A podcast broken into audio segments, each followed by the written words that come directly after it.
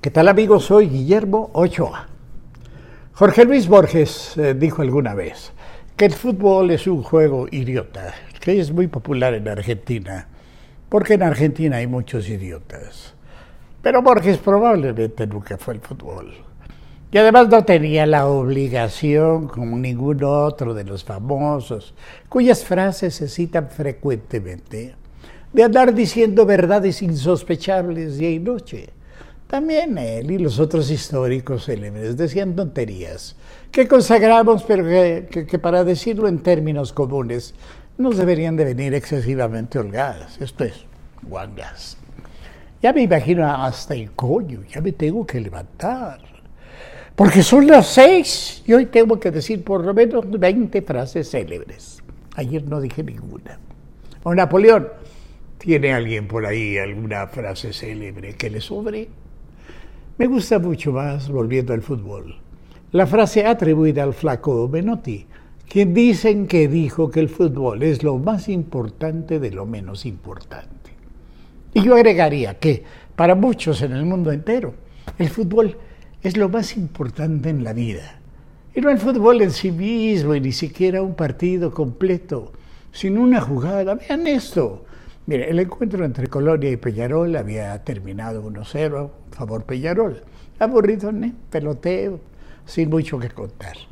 Pero cuando la gente salía del, del, parque bostezando, saltó a la cancha un aficionado y se fue directo rumbo al portero del equipo contrario. La verdad, en el video yo creí que era uno de esos locos alcoholizados y que lo iba a agredir, pero no, ni le agredió, ni le reclamó, ni nada.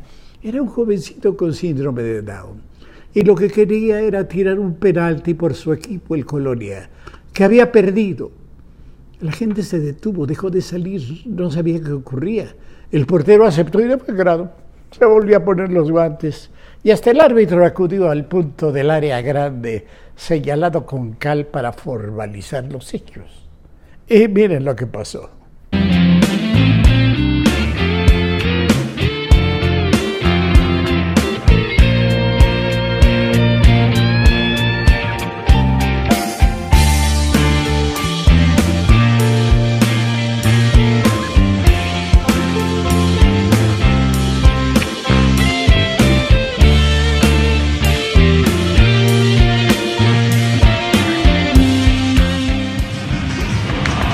Fíjate lo que se vive con el arquero de Peñarol nacido aquí en la ciudad de Colonia y este muchacho.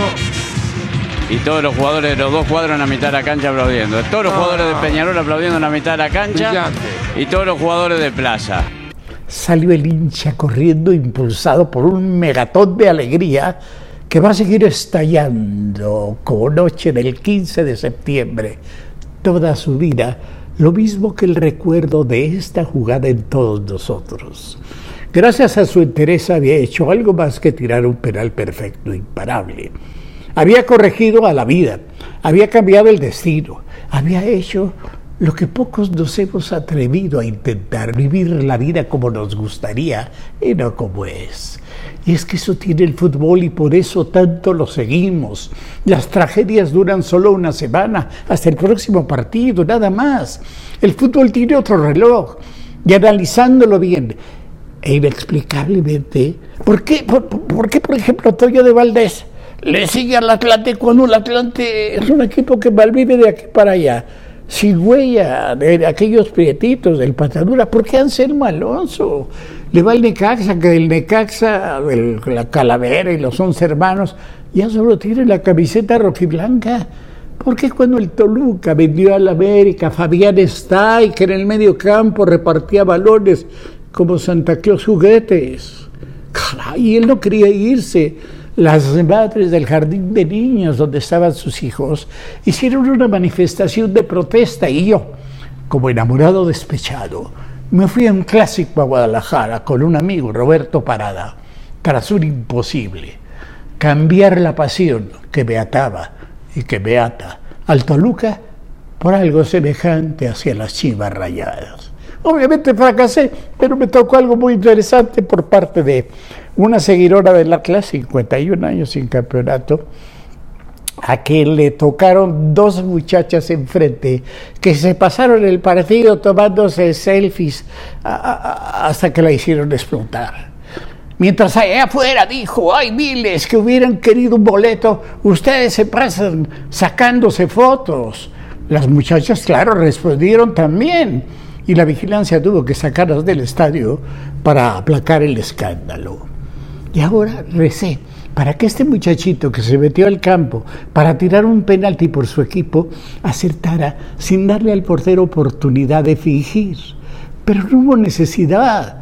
Lo tiró y con comba y todo, y, y, él y yo, y quizá ni usted lo olvidará jamás. ¿Qué podrá ser más importante para él? En lo que le resta de vida que esa jugada. Nada, absolutamente nada. Para él, en la elasticidad de su tiempo personal. Igual de elástico que las redes que se bambolearon al impacto del balón, ya no puede existir nada más importante que ese empate conseguido por su equipo Colonia contra el Peñarol. Y él fue y será el héroe eterno de sí mismo. Y se le ocurre a usted algo mejor que ser nuestros propios héroes. Para quienes nos apasionamos por el fútbol u otro deporte, eh, el fútbol o cualquier otro deporte sin pasión no vale absolutamente nada. El, deporte exige tal concentración que si la consiguiéramos siempre seríamos capaces de armar un Rolex bajo el agua.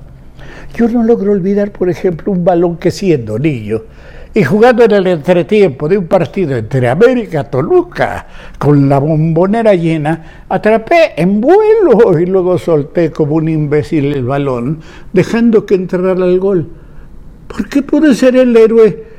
Y pasé de largo, Dios, y todas las noches me llega el recuerdo. Pero hay otras cosas que tampoco olvido y quizá usted tampoco. Por ejemplo, el golazo de Negrete contra Bulgaria en México 86 nunca pudo apoyarse Raúl Servín. Aguirre para Hugo. Hugo intenta darse la vuelta. Hugo cubría con la pierna izquierda, le robaron el esférico.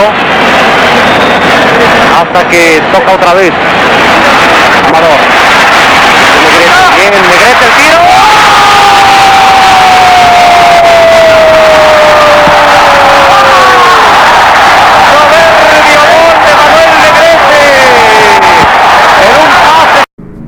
O el primer gol de ese mundial de Fernando Girarte, recién fallecido su padre. A cobrar está Tomás Boy para el remate. Llega Luis Flores, también Hugo. Aquí viene el balón hacia el centro. ¡Gol! Girarte. Fernando Quirarte está anotando el primer gol del equipo mexicano. Fernando Quirarte pone a México adelante del marcador. Ay, pero más allá de los momentos brillantes, imborrables, el fútbol, quizá porque es simple, tiene solo 18 reglas, fácil de jugar y, universal, no es solamente lo más importante de lo menos importante, sino lo más importante para millones, y millones cuyas vidas llena, o casi. Cuando más vivimos, más nos damos cuenta que la vida es como un vaso de vino, a ratos lleno, a ratos vacío. Hay momentos en que alguien o algo nos ayuda a llenarlo, hay momentos en que no hay nadie, estamos solos. Y para muchos, para millones, el fútbol llena ese vacío y por el fútbol viven, pero siempre habrá el recurso de salir al barrio, chiflar bien fuerte para ver si la pandilla se junta o sacar nuestro valor y patear contra la pared.